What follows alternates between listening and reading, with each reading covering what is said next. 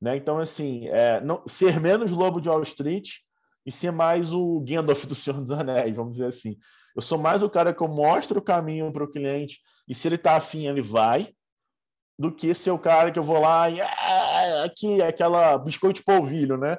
Aquela coisa espalhafatosa que, na verdade, no fim das contas, é, você acaba empurrando um cliente para dentro que talvez não poderia comprar seu produto ou não estaria tão feliz em comprar sua solução.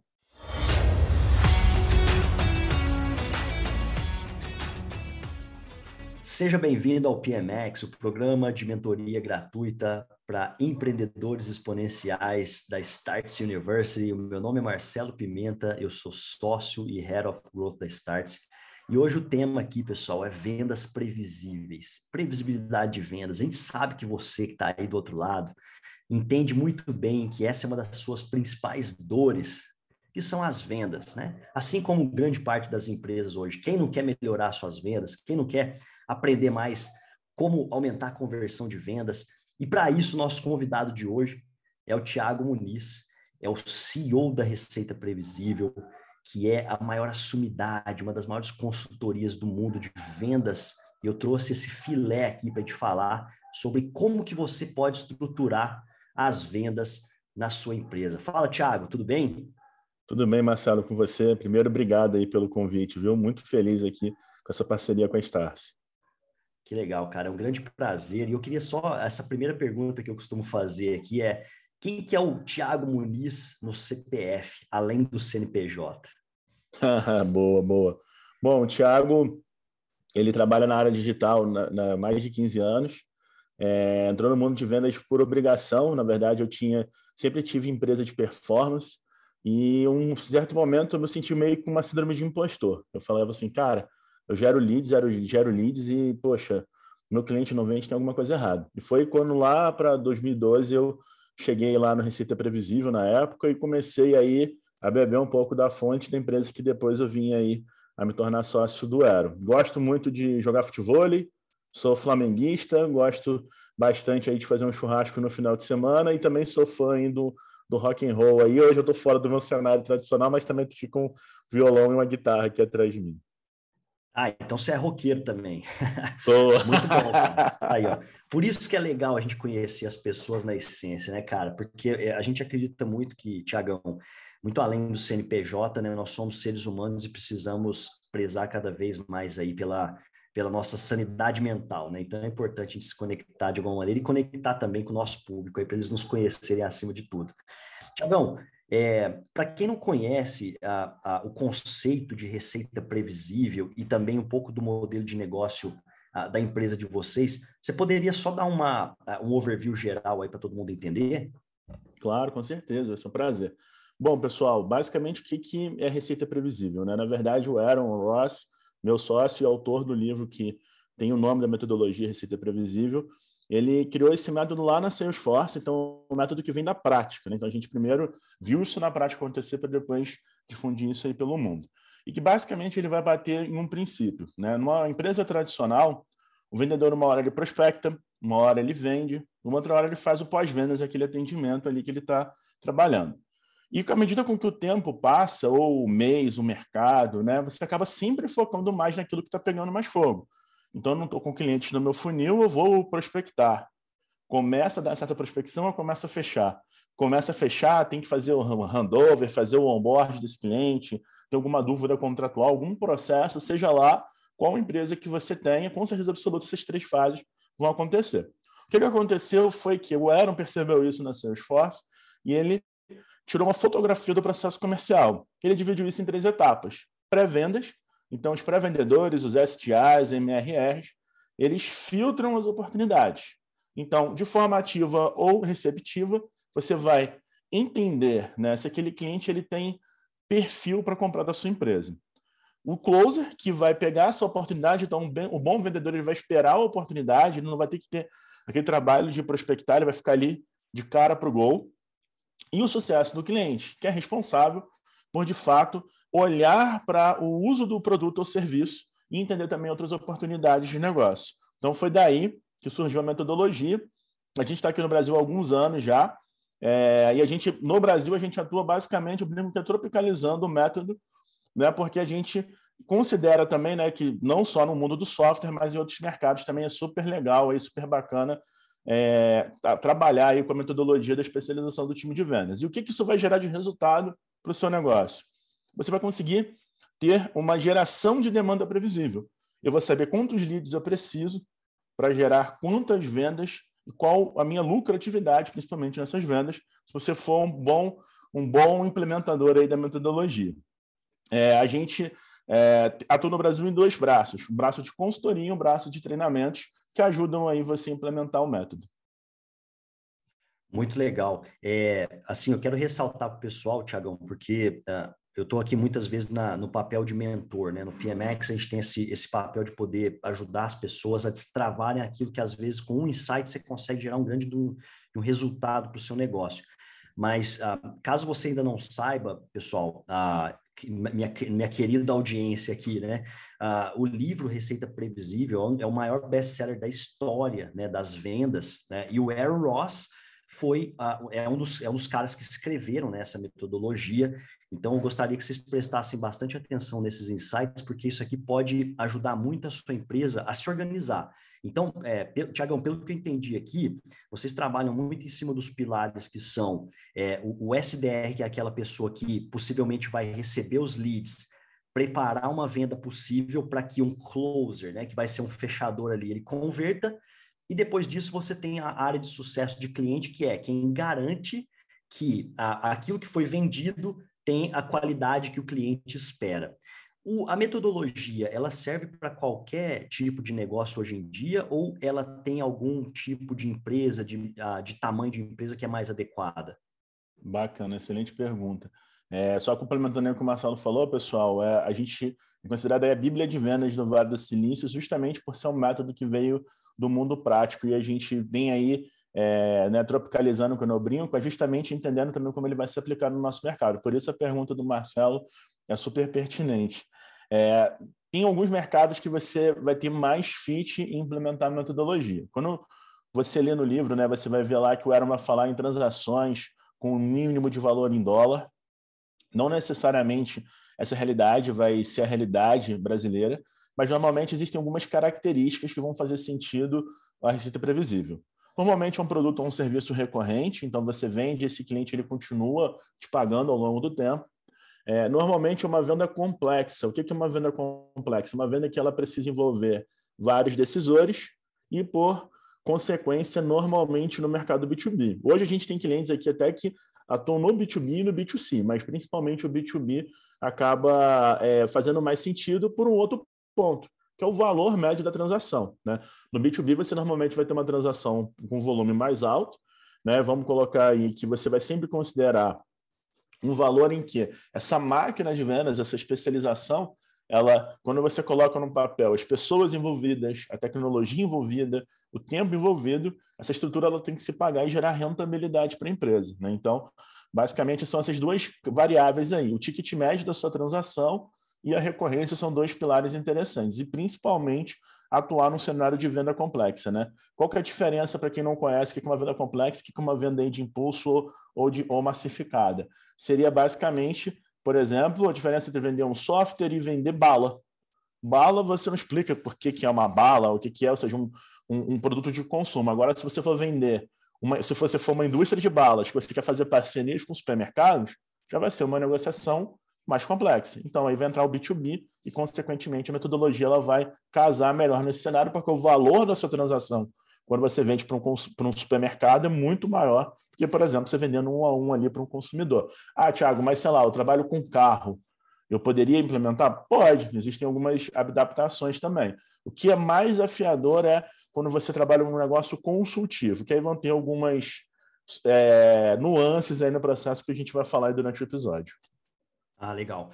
E uh, você, você consegue falar, de repente, uh, de alguns resultados que vocês já conseguiram implementar em algumas empresas, ou então, melhor e mais abrangente, que é que tipo de resultado eu, enquanto empresário, principalmente o empresário B2B, conseguiria se eu implementasse essa metodologia? Só para dar uma dimensão para o pessoal aqui. O principal resultado é que, na verdade, o Aaron, quando ele escreveu o livro, ele não queria falar da função de SDR apenas, e sim falar que a grande sacada que ele teve lá na Salesforce, né, lá no, na, na, empresa, só para vocês terem uma ideia que não conhece o livro, ele gerou mais de 100 milhões de dólares em receita recorrente na Salesforce com esse método, né? Mas o, a grande sacada não é só a especialização no time de vendas. O grande kick-win aí que você vai ter vai ser ter previsibilidade na sua geração de leads. Sejam eles leads outbound, ou seja, em que você vai atrás dessas empresas, ou sejam eles leads do inbound. Então, eu sei quantos leads eu preciso para fechar um negócio. Seria o pr primeiro kick-win aí. O segundo seria você não ser vítima da sua carteira de clientes. Então, sabe quando você começa a vender para caramba, o cara começa a vender, seu time está vendendo, mas, cara, parece que o negócio está meio quadrado, é, entra de cliente por um lado e sai cliente por outro. Então, você vai evitar também isso com uma outra característica da metodologia, que é definir um perfil ideal de cliente. Então, você consegue filtrar melhor esses clientes e ter mais sucesso e garantir sucesso para essas empresas. E falando um pouco é, sobre essa estruturação que você está falando, eu acho que é uma pergunta uh, super importante para quem está nos ouvindo aqui agora e nos vendo, porque uh, como é que mais ou menos vocês imaginam, ou vocês ensinam, ou aplicam, que deveria ser uma estrutura de vendas uh, decente hoje em dia? Né? Vai, vai, de acordo com o tamanho da empresa? Ou como é que vocês estruturam de forma geral? Isso é, uma, é um ponto interessante, porque muita gente acha que a receita previsível vai servir mais para grandes empresas. Na verdade, você precisa de duas pessoas para implementar a metodologia, né? Para você começar a implementar, que é um pré-vendedor, então um cara que ele vai filtrar esses leads e um vendedor. Então, uma pequena e média empresa, normalmente a gente vai começar ou colocando nossa especialização de pré-vendas e vendas, ou em algum, alguns casos, dependendo ali da, do tipo de carteira que essa empresa tem, a gente começa ao contrário, a gente começa olhando para o pós-vendas. Eu olho para o sucesso do cliente. Eu entendo por que, que é, eu tenho empresas que compram de mim, o que, que eu posso, nesse caso, né, se for adequado para aquele negócio, vender a mais para aquele cliente, porque é muito mais fácil manter uma empresa dentro do meu, da, minha, da minha carteira do que prospectar uma nova. Então, esse parâmetro é fundamental. Eu posso ter um pré-vendedor e um vendedor. Tiago, mas, cara, eu gostei, achei bacana o papo que você teve com o Marcelo, mas ainda não dá para mim. Então, pré-vendedor e vendedor. Tudo bem, então você vai usar tecnologia, você vai usar tecnologia para fazer um pouquinho da função de pré-vendas, você vai dividir o tempo desse cara, ele, uma hora ele vai só prospectar, e outro dia da semana ele vai só fechar, por exemplo. No livro Hipercrescimento, também o Ero também cita alguns, alguns casos especiais em que a gente tem que adaptar um pouquinho a especialização. Você falou uma coisa interessante, essa é uma dúvida que eu tenho de verdade, assim, uh, muito, em muitas operações eu tenho escutado que o pessoal fala, poxa, mas o SDR uh, ah, não, não, funcionou na minha empresa, ah, eu, aqui eu prefiro ter mais, olha só as, as coisas que eu recebo dos empresários, que é assim, cara, às vezes, né, uh, poxa, eu, eu prefiro ter dois closers do que ter um closer e um SDR. Nesses casos, é, como é que vocês mais ou menos se posicionam, ou se é que vocês já viram casos onde realmente um SDR não é tão necessário assim? É, normalmente o, o SDR não vai ser tão necessário quando eu tiver uma compra transacional. Mas aí tem dois conceitos que eu posso utilizar nesse caso. Vou dar um exemplo onde a gente usa a receita previsível e funciona bem em alguns cases aqui no Brasil. Por exemplo, em e-commerce. Eu posso ter um e-commerce que eu tenho um usuário que ele, ele vai lá, ele pode entrar no checkout, ele vai escolher o que ele quer e vai embora. Mas dependendo do tipo de produto que você vende, é, pode fazer sentido essa pessoa querer conversar com alguém. Então, um produto de moda, ou um produto de uma compra um pouco mais complexa, ou um pouco mais íntima, como, por exemplo, um produto de sex shop, um produto de lingerie, ou um produto de bebida, né, uma, um vinho. Às vezes o cara quer ter uma, uma, uma consultoria ali, ter uma venda consultiva. Nesses casos especiais, normalmente a gente não deixa de lado a figura do closer, mas o SDR ele chega a fazer fechamentos em pequenas transações, porque não compensa ele te qualificar para passar para outra pessoa. Olha, você entrou aqui e você vai comprar um produto de 100 reais. Agora eu vou te passar para o meu closer que vai fechar. Não, vai, não faz muito sentido. Você quer é, transacionar naquela hora. Então, se aquela transação não vai dar um trabalho operacional muito grande para esse pré-vendedor, como a gente adapta normalmente dessa forma? Olha, uma transação rápida você vai ajudar o cliente a concluir e ter sucesso ali. E vamos seguir com os outros processos de metodologia com base nisso, mas é, o, o cenário dos dois closes aí que você comentou é muito comum, a gente escuta para caramba. Ah, Thiago, a gente é, entendeu, viu o livro do Ero, gostou pra caramba, gosta da metodologia, mas, cara, aqui numa operação não rolou TSDR. Normalmente, quando que isso acontece? É, essa é uma profissão que ela, o Ero não, ele não inventou o SDR, ele reenvelopou essa função lá na, no Vale do Silício, lá na Salesforce, quando ele começou a trabalhar na metodologia. Por quê? Já existia essa figura lá fora, que era o cara que agendava reuniões para o comercial. É, o que, que ele fez foi tornar esse cara mais consultivo. Então, esse cara ele tem a habilidade de descartar clientes que não têm perfil da sua empresa e tem a habilidade de empurrar é, de uma forma positiva, na verdade, fazer com que o cliente empurre ele para ele passar essa venda para frente. Então, é um cara que tem uma outra tipo de formação, é, que as pessoas às vezes se, tornam isso muito operacional e deixam o cara lá trabalhando. E essa pessoa, ela vai passar 90% do tempo dela ouvindo não, 95% do tempo dela ouvindo não. E aí essa pessoa, com o tempo, ela vai se frustrar, ela vai ter dificuldade. É, por exemplo, se você não for uma pessoa que tem capacidade de fazer demandas de forma repetitiva ou seguir processos, vai ser mais difícil você ter um SDR. E esse cara tem um detalhe muito especial que às vezes os empreendedores deixam de lado, que é a parte do microgerenciamento. O que é o microgerenciamento? Quando a gente fala microgerenciamento, a gente fala, associa uma coisa sempre negativa, né? Não é nada negativo. Essa pessoa tem que ter uma autogestão. Ela tem que entender, olha, minha meta diária é tentar falar com 50 empresas, disparar 200 e-mails para pessoas que estão na minha base aqui de prospecção e é, chamar 20 pessoas no LinkedIn, se por acaso o LinkedIn caber na cadência dela. É, então, esse cara ele tem que ter consciência do que ele precisa fazer para que você consiga fazer com que essa pessoa evolua no processo e, obviamente, você consiga acompanhar o resultado. Então, normalmente, isso não funciona quando eu não tenho duas coisas. Do lado da pessoa, ela não tem resiliência, é, ou ela teve um onboarding que não funcionou bem, e do lado do empresário, ele não ajudou esse SDR, né? ele não ajudou essa pessoa a evoluir né? Porque existem várias etapas aí de onboarding que essa pessoa tem que passar para dar certo. Então, a pessoa aqui etapa, ela vai lá, é, põe um SDR, põe o cara começa a ligar e, putz, não deu certo. Não, na verdade tem todo um trabalho pré-projeto para você botar o carinho ali para começar a ligar para os outros. Cara, que, que, que, insight, assim, você está você tá colocando um negócio que acho que é, é, é assim, é, é, a ferida de muita gente, porque uh, às vezes, conversando com o pessoal, percebo também o seguinte, cara, como que eu contrato um SDR? Qual que é a qualificação de um SDR? Por quê? Porque tem um lance, cara, que eu percebo muito, né? De, de aí a gente contrata muito, muita gente de vendas na Startse hoje, que é a inteligência emocional, né? E, e, geralmente, qual que é a preocupação? Poxa, será que eu trago alguém mais júnior porém eu treino e, e, e faço essa pessoa a rampar dentro do meu próprio negócio? Ou será que eu trago alguém já mais sênior, mas essa pessoa possivelmente não sabe vender muito bem os nossos produtos? Isso, às vezes, no SDR é difícil da gente achar, né? Então, qual é a sua visão sobre isso? Assim, um, pouco de ah, como que eu contrato, qualificação, inteligência emocional, qual é o melhor modelo de SDR para a gente trazer para dentro de casa? É, eu acho uma variável que a gente tem que considerar, principalmente agora, no pós-pandemia é se a sua empresa é híbrida, presencial ou remota.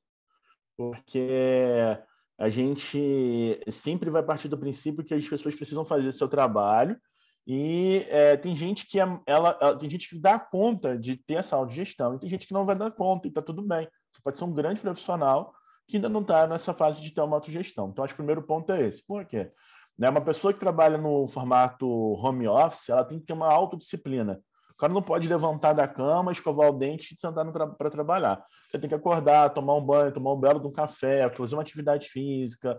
Na hora do almoço, sair de frente do computador, brincar com o cachorro. Então, é esse cara, tem, isso, isso tem que vir no chip dele. Ele entender isso do lado dele e o empresário do lado dele também entender isso para poder ter uma comunicação saudável, síncrona e assíncrona com esse cara. Porque esse cara vai estar ligando para os outros o dia inteiro, então ele não vai falar com você na hora que você quer mas tem que ter ali rituais ali, né? Cerimônias para você fazer esse trabalho ali com esse cara acontecendo, quando a gente fala principalmente no remoto. No presencial, no híbrido fica um pouco mais fácil para ter a, a, parte humana da coisa ali acontecer, mas o que, que a gente percebe principalmente, Marcelo? Essa parte da inteligência emocional, é, é uma, existe uma cobrança muito grande das pessoas elas serem né, o, a, o Superman das vendas. E eu sempre falo que, na verdade, a receita previsível vai te ajudar a lidar com pessoas normais que tem um resultado médio. Não tem nenhum vendedor lobo de Wall Street no planeta que vai compor ali, você vai ter 20, 30, vai ser clones do, do Leonardo DiCaprio lá no Lobo de Wall Street vendendo para você. Então, o mundo normal que a gente convive na consultoria, a gente percebe que é, pessoas medianas, que eu não falo pessoas medianas, pessoal, que significa que são pessoas normais, pessoas que não precisam todo dia fazer um gol de bicicleta. E pessoas medianas, pessoas normais como nós, elas vão ter dias muito bons e vão ter dias ruins. E a pessoa tem que ter uma, uma autoconsciência disso e tem que ter suporte do empresário, independente do modelo de trabalho em que ela trabalha. Ou seja, ela tem que ser acolhida e não o dedo levantado na cara dela se ela está trazendo resultado ou não. E como que a gente acolhe isso? Principalmente no processo, como o Marcelo falou, do onboarding. Então, como que a gente gosta de fazer? Missão, cultura da empresa. Então, se, se for uma empresa gigante, é, vídeo do CEO, peço para o CEO gravar vídeo, ó, grava um vídeo aí para falar com o cara e tal. O cara que você presta atenção nessa função. É, uma apresentação geral desse ambiente, seja ele um ambiente digital ou, ou físico. Um entendimento de produto. Então, assim, esse cara vai estudar. Ele vai ter metas, ele pode fazer um resumo, ele pode escrever um artigo, ele pode fazer uma apresentação, ele tem que ter um, algo tangível que ele entregue porque uma coisa é você estudar, outra coisa é você aprender. E cada um tem seu jeito de aprender. E pode ser que essa pessoa ela fique ansiosa porque ela acha que ela vai sentar ali na cadeira e vai começar a ligar direto. E não, na verdade, isso, quando a gente queima essas etapas, a gente acaba perdendo um bom profissional, seja um cara experiente ou não. E depois disso, eu vou ter um treinamento operacional. Aí eu vou apresentar o CRM, que ele vai registrar os contatos, a ferramenta que ele vai usar para ligar, como que é o processo. Por último, um treinamento avançado que a gente chama, no qual ele vai fazer simulações, vai escutar o pós-vendas, vai ver o que, que os clientes reclamam. Depois dessas quatro etapas, esse cara vai pegar uma base de clientes que a gente tenha, por exemplo, de leads perdidos há seis meses, e vai começar a trabalhar essa base. Então, eu estou falando de um processo que, quando ele é bem estruturado, ele vai demandar uma diferença se você vai contratar um profissional júnior ou um profissional sênior. O sênior ele quer sentar e já começar a trabalhar. Você vai ter que mostrar essa jornada inteira para esse cara, para fazer ele entender que, cara, beleza, eu entendo que você, pelos lugares que você passou, era de outro jeito, mas aqui a gente vai fazer dessa forma. Fica tranquilo que vai dar certo, vai ser melhor para você ter esse domínio dos produtos. E quando for um profissional júnior, é o contrário, fala, olha, você tem meta de entrega para você avançar nessa jornada, para que você de fato chegue na sua função. Então, é, é essa lógica que vai mudar independente do, do, do da, da, operação. Normalmente, por exemplo, falando da Starce mesmo, aí, falando dos produtos que a gente trabalha aqui, que são produtos mais educacionais, são produtos consultivos, né? Ou seja, essa pessoa ela, ela, ela vem consciente de duas coisas principalmente. Ela está consciente que ela tem um problema e ela tem uma solução que ela espera. Então, se eu não souber modular o meu discurso para o perfil de cliente que eu estou falando, ou seja, Estou falando com analista, estou falando com gestor, ou estou falando com dono de empresa. São necessidades diferentes. Eu posso vender a mesma coisa de formas diferentes para esses três públicos. Então, eu só vou ter essa consciência se eu primeiro virar um especialista na sua empresa, para depois eu virar um bom especialista no meu trabalho de prospecção, de closer ou de CS. Poxa, que legal. Tem, tem um, um, um recorte na, na, sua fala, assim, Thiago, que eu percebo mais ou menos no seguinte, uh, no seguinte estágio, né? Hoje, é, às vezes eu percebo nas empresas aquele estilo de liderança, ou, ou, ou até mesmo do empresário, é extremamente chucro, né?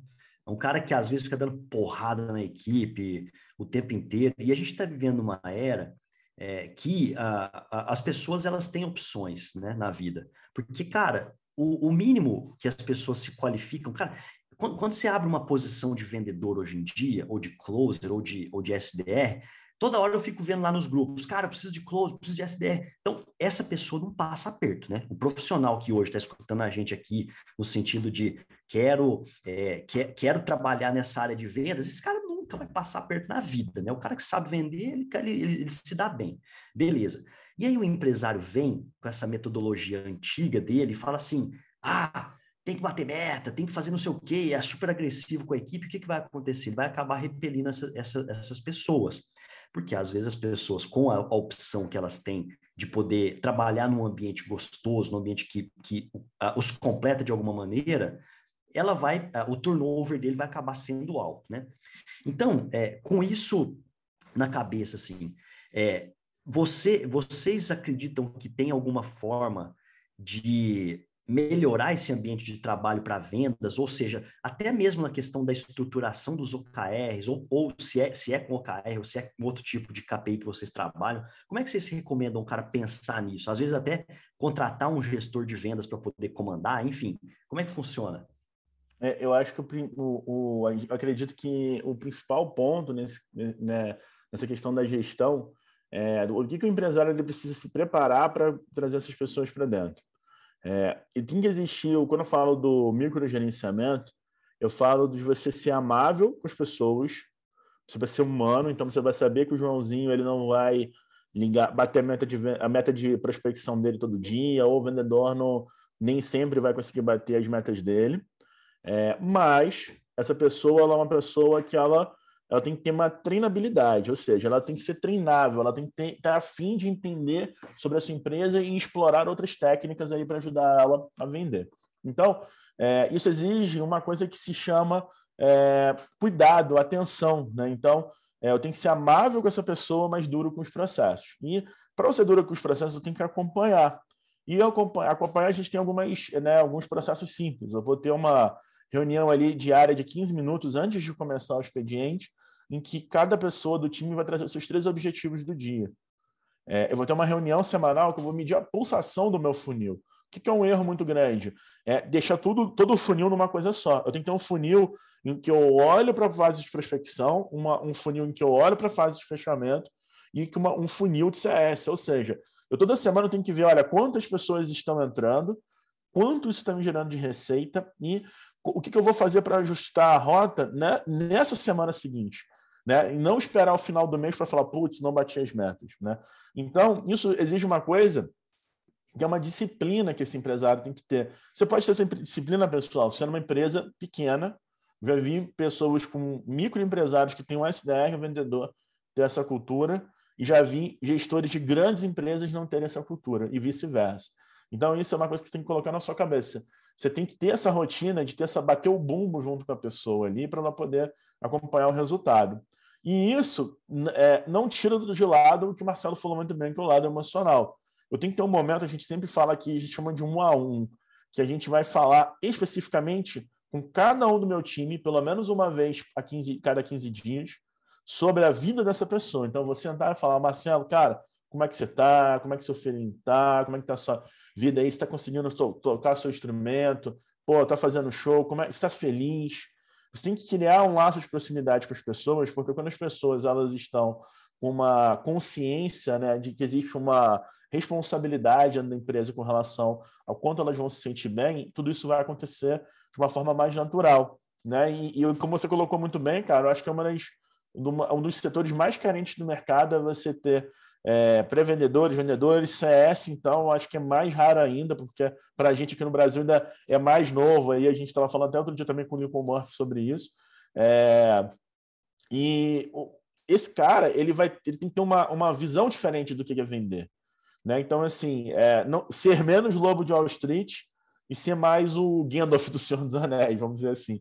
Eu sou mais o cara que eu mostro o caminho para o cliente e se ele está afim, ele vai do que ser o cara que eu vou lá e ah, aqui aquela biscoito de polvilho, né? Aquela coisa espalhafatosa que, na verdade, no fim das contas, é, você acaba empurrando um cliente para dentro que talvez não poderia comprar seu produto ou não estaria tão feliz em comprar sua solução. Legal, cara. Ó, ótimos insights. Gostei de, de, escutar a sua visão sobre isso. É, e agora mudando um pouco aqui a, a trajetória do papo, né? Ah, todo mundo sabe aqui que para a gente vender, a gente precisa de possíveis clientes, né? Ou se você quiser chamar aí de lead, ou se você quiser chamar de ah, oportunidade, alguém que vai comprar o seu produto, pessoas interessadas, né? Ah, Tiago, na sua visão, é, o vendedor ele precisa sempre, ou na visão da receita previsível como um todo, o vendedor ele precisa de lead de marketing o tempo inteiro, ou na visão de vocês, ele precisa é, sempre estar buscando novas oportunidades? E como é que vocês enxergam essa gestão de outbound com inbound aí? É, é uma, eu acho que é um, um, excelente ponto isso aí que você falou, porque existe muito esse lance do ah, eu vou investir em inbound ou outbound. Eu falo sempre que é a regra do cachorro quente. Você não faz cachorro quente só com salsicha ou só com pão. Então, é a mesma coisa. O, o, o Aaron, a grande sacada foi ter uma.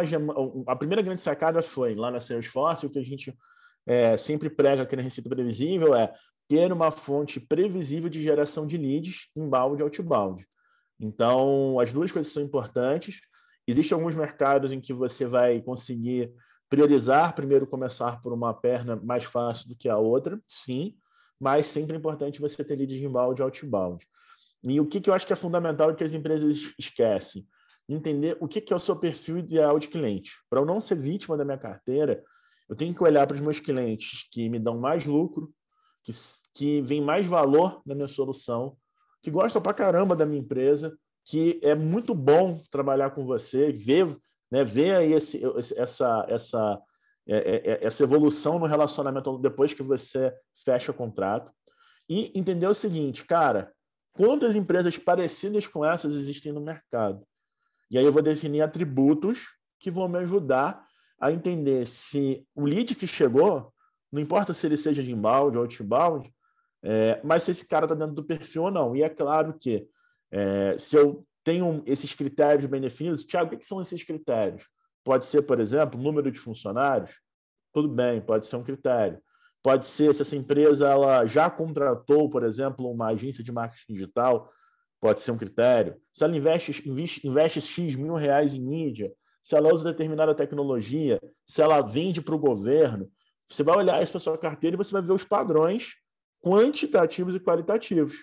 Isso tudo que eu estou falando parece muito complexo, gente, mas assim, é uma coisa muito fácil. Eu pegar o Google Forms, fazer uma pesquisa rápida na sua base, você vai escolher três a sete critérios no máximo. Por quê? Senão fica muita coisa, tá? Desculpa, três a cinco critérios no máximo. Senão fica muita coisa para esse cara investigar na hora que esse cliente chegar. Eu acho que o grande segredo vai estar aí pra, nessa priorização dos leads. E à medida com que existe essa clareza de quem é um cliente, fica fácil, porque na rotina semanal eu vou olhar para o meu funil e falar: olha, aqui no Facebook Ads está entrando muita gente, mas olha, quase ninguém faça para a fase de orçamento. Agora, olha, no Google Ads está vendo clientes bacanas. Olha, a gente fez uma ação de prospecção ativa que para o ramo da saúde gerou muitas oportunidades. Agora, para o ramo de logística, putz, cara, deu tudo errado. Então, eu tenho, não importa o que acontece no mercado. É, tem crise na Rússia, tem a economia toda hora vai acontecendo alguma coisa, um novo Covid, uma nova crise econômica, mudança de presidente. Os fatores macroeconômicos vão, é, vão impactar o tempo inteiro a tua empresa. Mas se você tem esse controle, você sabe o que fazer. Ou seja, você sabe como tomar decisões baseadas em dados para poder conseguir aí organizar sempre o seu funil. Então, acho que essa é a chave. O gestor tem que ter essa visão junto com o closer e o closer tem que ter essa consciência. O que está mais próximo ou mais distante de um cliente dos sonhos? Eu gosto muito dessa visão da, da qualificação da lista, porque eu sou um dos caras, hoje no Brasil, os maiores adotadores aí das perguntas de qualificação nos formulários, né? E eu amo o formulário, Cara, a gente usa é, principalmente o, o, Typeform, que hoje é a, a, a, ferramenta oficial, por quê? Porque a gente usa. Porque, cara, não precisa de tech para ficar codando nada, ela é super flexível e ela funciona muito bem, né? E, uh, mas aí a gente pode até, isso, isso entraria até num papo um pouco mais uh, complexo, como você bem falou, sobre qualificação das informações que vêm do mercado. Então, isso está muito a ver com, com BI barra marketing, ou área de growth aqui, né, que está gerando demanda e analisando para ver quem, quem que eles vão prospectar o tempo inteiro. Mas se a gente passar a, a, a nossa conversa para o lado talvez uh, mais simples hoje, é, na sua visão, como é que um, um, um empresário barra uh, gestor de vendas, ele, ele conseguiria, talvez até de acordo com a metodologia de vocês também, uh, prospectar clientes no mercado, clientes B2B, vamos falar assim, né? Uh, de maneira mais simples via outbound. Existem ferramentas ou formas dele fazer isso de maneira mais simples? Depois que você definir essa lista de critérios, entender o perfil de empresas que você quer prospectar, você vai ver que uma coisa que não está exatamente na primeira página do Google, mas que faz muita diferença, é que você vai ter uma consciência melhor de onde você vai buscar esses leads. Você pode usar uma ferramenta paga, tem várias empresas super bacanas aí no mercado que vão te ajudar a fazer isso, das mais simples, das mais robustas. Ou seja, você vai botar critérios. Ah, eu quero empresas que têm esse KNAI, têm esse faturamento, eu vou gerar essa lista para começar a prospectar, ou você vai começar da forma mais simples, com extensões no Google Maps, você vai conseguir extrair dados gerais de empresas, ou no LinkedIn, se essas empresas também estiverem no LinkedIn. Hoje em dia, inclusive, tem mais, né, temos mais CPFs no TikTok em idade adulta do que no LinkedIn, exatamente. Então, tem que entender bem se o seu cliente ideal está lá dentro do LinkedIn também. É, mas você vai gerar essas listas de prospecção, e o que, que é o grande erro que eu vejo é o seguinte: o software não pensa. Então, o software, ele, eu sou estudioso, sou professor também, além da, daqui da função da receita previsível, sou acadêmico e sou, né, tenho muito foco em inteligência artificial. Mas o software em si não vai pensar, né? ele vai responder os comandos que a gente colocar ali, ele pode te induzir alguma coisa com base no que ele está cruzando de informação. E um erro que eu vejo é o cara pegar a lista e falar, ah, Thiago, não deu certo. Gente, ó, Thiago, Marcelo, pô, vocês falaram da, da ferramenta, da extensão que extrai os dados do Google, é, ou a ferramenta que extrai os dados do, do LinkedIn e não deu certo na prospecção. É não entender como fazer isso, pulando uma etapa que tem que envolver seres humanos, que é a etapa de enriquecimento desses dados.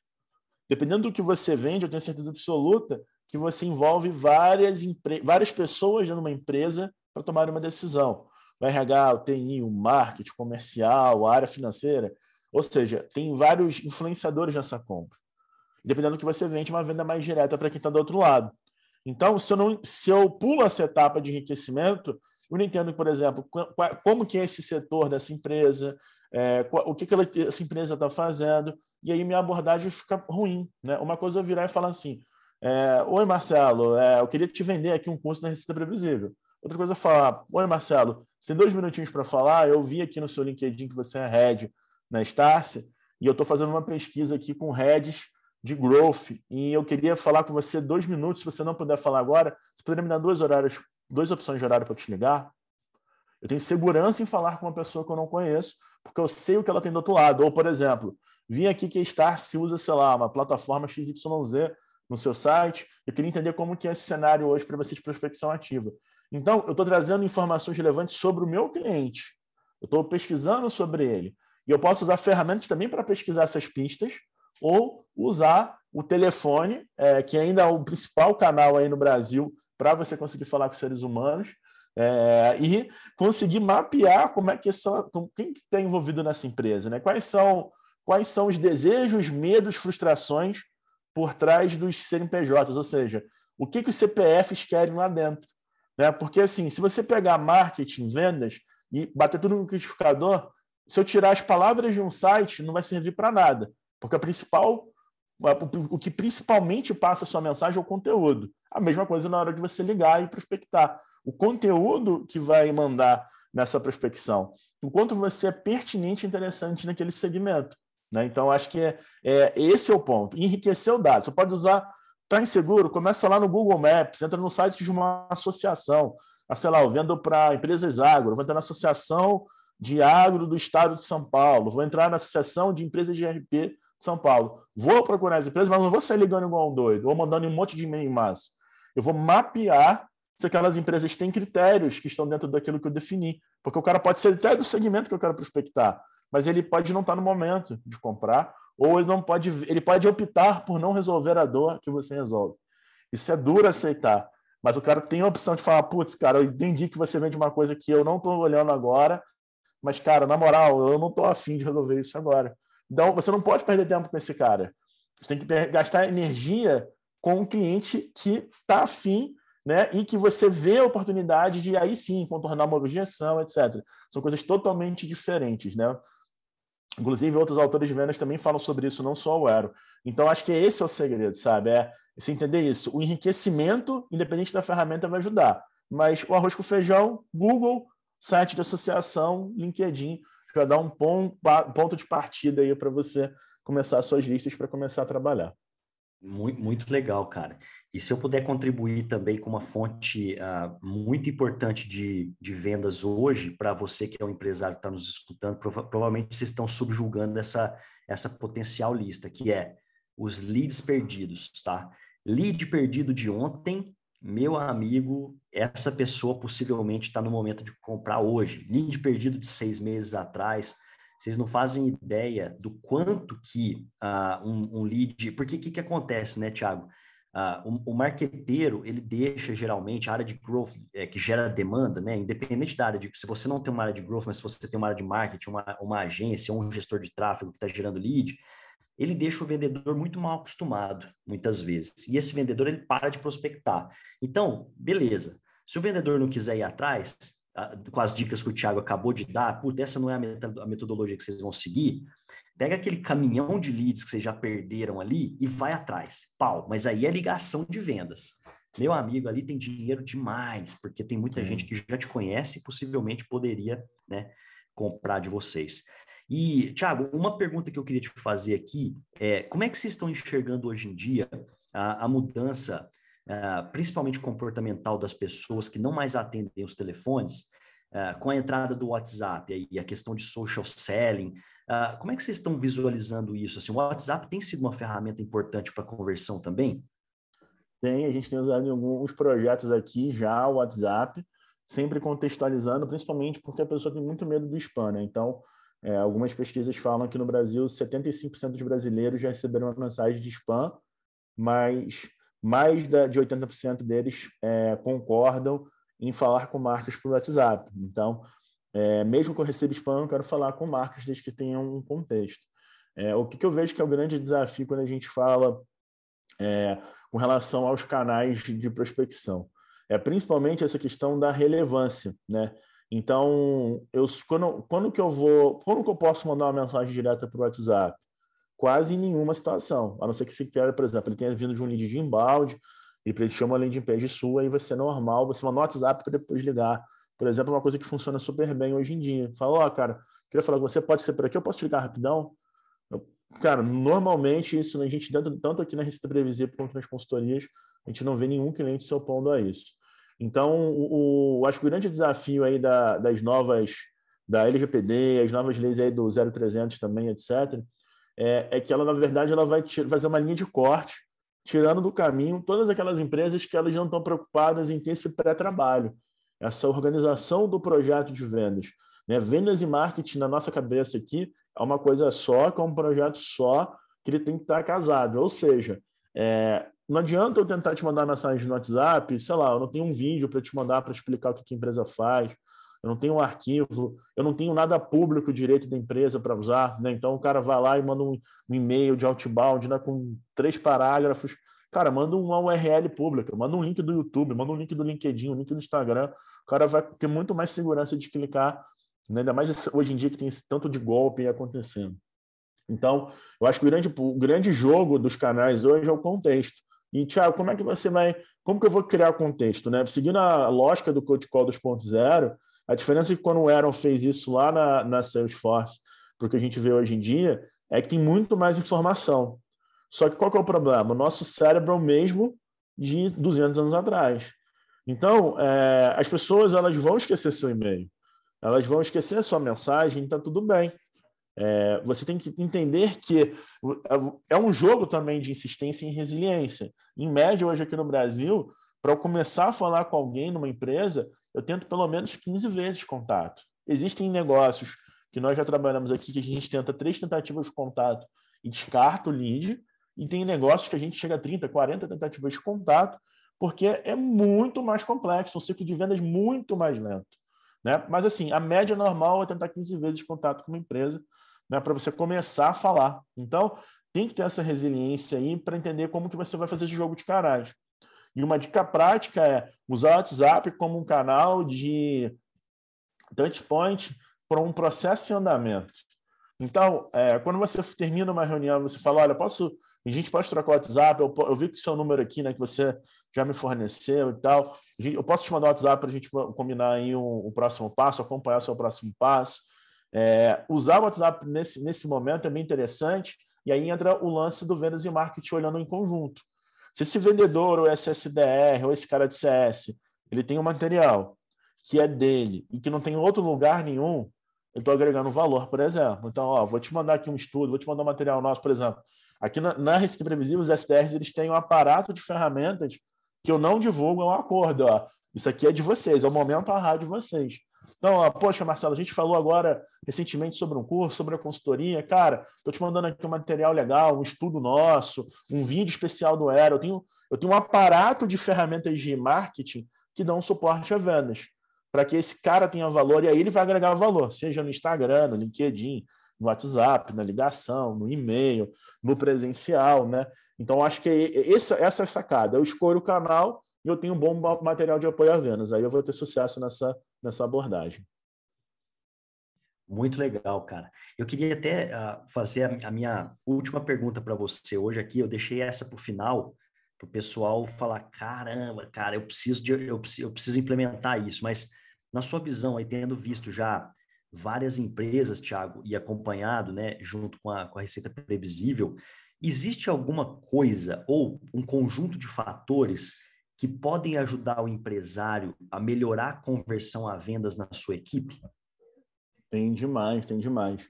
É, primeiro ponto, assim, o que a gente percebe, né? O que, que os clientes da Receita Previsível, normalmente, nas empresas que implementam aqui com a gente, elas têm de diferente de outras empresas. Elas conseguem ficar mais meses do ano dentro da, do, da meta de vendas. Então, normalmente, a gente tem dados de pesquisas que comprovam isso. Esse cara, seu time de vendas fica mais dentro da meta por maior parte do tempo no ano. É, o segundo ponto é que essas empresas elas vão ter uma melhor margem de contribuição, como eu falei no início do episódio. E o terceiro ponto é que você tem essa noção do que você vai fazer independente do que aconteça da porta da, da porta para fora. Como que isso acontece na prática? Não? Então, quais são as dicas práticas para eu poder melhorar minha taxa de conversão? A primeira delas é escolher um, um pack de ferramentas, um, uma caixinha de ferramentas que vão automatizar os processos repetitivos da sua área comercial. Então, é, eu vou usar, é, eu, eu, sempre falo que nem tudo que precisa, nem tudo que pode ser automatizado, como um estudioso de inteligência artificial, é, nem tudo aquilo que pode ser automatizado tem que ser automatizado. Mas aquilo que é automatizado com sabedoria vai te dar uma, você vai te dar um ganho de performance muito grande. Então, uma das características que a gente percebe é isso. Tarefas repetitivas são automatizadas. O que, que seria isso? Depois de dois dias, se o lead não me responder, eu mando um WhatsApp automático uma, ou eu mando um e-mail automático para esse lead, por exemplo, dando um exemplo prático para você que está ouvindo, vendo, vendo e ouvindo a gente. É, a segunda característica ela está relacionada a entender se você tem um bom percentual entre número de leads gerados, sejam eles inbound ou outbound, reuniões e fechamentos quando a gente não a gente não consegue perceber o que mudou, o que faz mudar em cada uma dessas etapas, eu erro. Então, por exemplo, eu tenho 100 leads que viraram 20 reuniões, que viraram 5 fechamentos. Eu tenho clareza desse número. Por que, que numa outra semana deu 40 e 10 vendas? Ou por que, que eu gerei 60 reuniões e eu tive as mesmas 5 vendas? Essa é, esse é o ponto, esse é o jogo. E aí, qual que é a segunda dica prática? Com poucos dados, muito histórico com muitos dados histórico recente. É, eu tenho que ter uma, eu tenho que ter um, um, um sinal de trânsito ali, uma, um, um número médio que eu acompanho para procurar diferenças significativas em cada etapa do meu funil. Quando eu entendo isso, aí eu entendo o que é o acaso e o que é de fato a ação do que a gente fez. E a terceira característica que muda muito a taxa de conversão é fazer simulação de vendas. Toda sexta-feira você vai pegar de duas às três, de nove às dez, de nove às onze, e vai pedir para o seu time fazer o seguinte: trazer três ligações que eles acham que mandaram muito bem e três ligações que eles acham que mandaram muito mal. E você vai sortear alguém para escutar a ligação em conjunto, entender as melhorias e depois fazer uma simulação né, com alguém do time sobre aquilo. Porque aí você está garantindo que as boas práticas elas prevaleçam e que você corrija para todo mundo aquilo que aconteceu de uma forma amigável. As pessoas têm que entender que aqui, esse, o intuito disso é melhorar para todo mundo. Então, quando as pessoas entram normalmente numa posição de vendas, elas têm muita vergonha. A gente vê muito isso aqui na consultoria. É, é, vergonha de dizer que não sabe, ou vergonha de falar que não sabe como melhorar. Né? Então, assim, o cara tem ali aquela ainda tem que afastar a síndrome do lobo de Wall Street e botar o chapéu de mago ali, ou seja, você tem que ser um cara que entende como é que é o processo e como você vai crescer naquilo ali. Então, é, isso ajuda a quebrar o gelo, porque não é, não é fácil. Não vou dizer que é simples, mas esses três pontos, quando eles começam a ter diferenças significativas, eles mostram que você vai ter aí um crescimento escalável, porque você vai prever seu crescimento. Você vai saber agora quantos leads você precisa para fechar as vendas. Então, você não vai ser atropelado, né? Quantas vezes a gente vê, né, Marcelo? O cara gera tanta demanda que ele não dá conta. Aí queima do outro lado. Ou ele tá, tá, tá no ritmo ali, e aí do nada a demanda caiu, esse cara entra em desespero e começa a queimar preço com desconto. Então, você começa a ter esse domínio basicamente com essas três iniciativas aí: a parte de tecnologia, a parte aí dos processos e a parte aí da rotina aí de otimização do seu time de vendas. Cara, que, que, que, insights bons, assim, acho que é, é, muito disso, né? Inclusive essa história de três ligações, uh, das boas e das ruins, e, e o gestor ali sortear para a gente escutar, isso é o que vai realmente uh, elevar o nível de consciência da equipe toda sobre o que eu estou errando enquanto conversor, enquanto vendedor, enquanto closer ali. Uma coisa, uh, Thiago, para contribuir com, com isso, também uma ideia, uh, eu, eu, venho de uma escola de vendas chamada Verisure, né, da Securitas, do grupo Securitas Direct, uh, da Espanha, que é, é uma das maiores multinacionais de alarmes, e eu era diretor de marketing, e eu tinha um call center muito, muito grande de, de pessoas ali, fazendo ligações de vendas de leads inbound, né? A gente recebia e agendava as ligações para as pessoas é, poderem, para os vendedores irem converter na casa do cliente. E sabe o que, que a gente uh, implementou lá que funcionou muito para nós, cara? Foi a gente tinha um departamento de qualidade. É, então são pessoas que estão, te... na verdade são duas meninas que trocavam turno ali. Elas ficavam escutando as ligações aleatoriamente, no, no sentido de poder educar a equipe de vendas a, de repente, olha, eu peguei aqui um, um, um, insight que de repente se poderia ter feito assim, assim, assado. Então, ela era uma menina mais sênior, que já sabia como vender e falou, cara, nesse caso, você poderia fazer aquilo, aquilo, outro. Isso não está legal. Então, isso colocou a equipe num ritmo, assim, de, de crescimento que foi muito bom, né? Então, só para contribuir aqui com esse, uh, com esse insight que você trouxe. É, Tiago, eu queria muito te agradecer pelo papo aqui de hoje, assim, foi, foi sensacional. Eu acho que a gente conseguiu uh, ajudar muito esses empresários que estão aí nos escutando agora pra, pra, com aquela dor, né? Tipo, cara, o que, que eu faço em relação às minhas vendas? Inclusive, né, o pessoal não sabe aqui, eu vou fazer um anúncio uh, daqui a alguns minutos para vocês sobre um programa que nós temos em parceria aqui com o Aaron Ross, da Receita Previsível. Então, fiquem até o final que a gente vai trazer uma oferta exclusiva para vocês que estão aqui assistindo uh, esse, essa nossa gravação de hoje, porque ela vai ser imperdível para você que quer aí, de alguma maneira, é, uh, se adentrar ao mundo das vendas com muito mais inteligência e principalmente com a maior referência do mundo em receita previsível de fato. Então, Tiagão, se você quiser fazer aí as considerações finais e de coração quero muito te agradecer pelo seu tempo, que eu sei que é escasso também quanto CEO da Receita Previsível no Brasil. Obrigado. Que isso. Fico feliz aí com o convite, com o bate-papo e também foram essas dicas que você deu também foram fantásticas aí, contribuíram muito aí. Gente, eu acho que é, é muito difícil a gente falar aqui de mudança cultural, mas a principal, o principal ponto para você ter uma máquina de vendas é você ter uma mudança cultural em que todo mundo entende que a gente não está procurando culpados. Então, até, né, por exemplo, essa última, essas últimas dicas que a gente deu aqui. Ah, eu não preciso escolher aleatoriamente, a pessoa pode escolher. Você tem que ver o que vai funcionar para sua empresa. A gente, a gente tem o framework, a receita previsível é o framework. Ele vai se adaptar para a sua cultura desse, do seu negócio, com, inclusive com os exemplos muito bons que o Marcelo trouxe também. Mas o que, que tem que mudar, né, eu acho que de mindset, é entender que acho que os números todos aí, a gente tem, a Starce está aqui, tem várias pesquisas legais que eles compartilham nos conteúdos deles, a gente também aqui na Receita Previsível, é, que o, cada vez mais o relacionamento, seja ele B2B ou B2C, vai ser digital. Eu acredito que sim, a gente vai ter um contraponto de pós-pandemia voltando para o presencial, mas não existe uma possibilidade mais de você é, não ter uma área comercial estruturada. E quando eu falo área comercial, é tal growth e o comercial do lado um do outro, entendendo o que, que precisa ser feito dentro da sua organização.